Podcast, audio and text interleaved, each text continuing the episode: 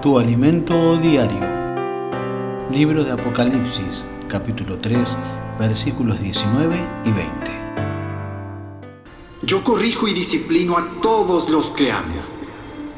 Por lo tanto, sé diligente y arrepiéntete de tu indiferencia. Mira, yo estoy a la puerta y llamo.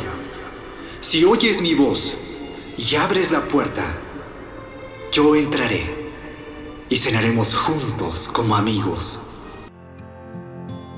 Jesús está llamando a la puerta de tu corazón.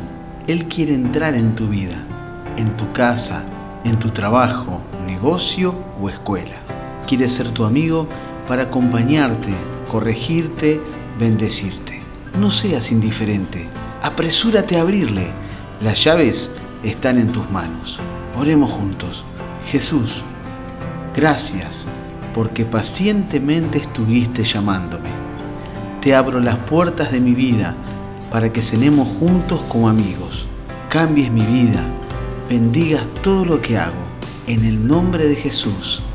Amén. Que tengas un bendecido martes.